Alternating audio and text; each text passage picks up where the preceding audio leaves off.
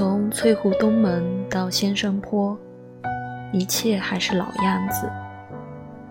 潭堤边两排颠扑舒展枝桠，光秃秃着，真好看。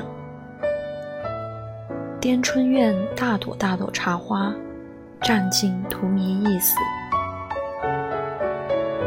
从普洱味道店门口路过，糖炒栗子保留立春的香气。在曼林书店缝制诗里，学会安术士严肃的庙堂，确实比翡翠的喷泉高。文化巷逛累了，夹着阳光融成的大海回家，遇见翠府的伙计们，爬上西餐坡，来福永道晒太阳。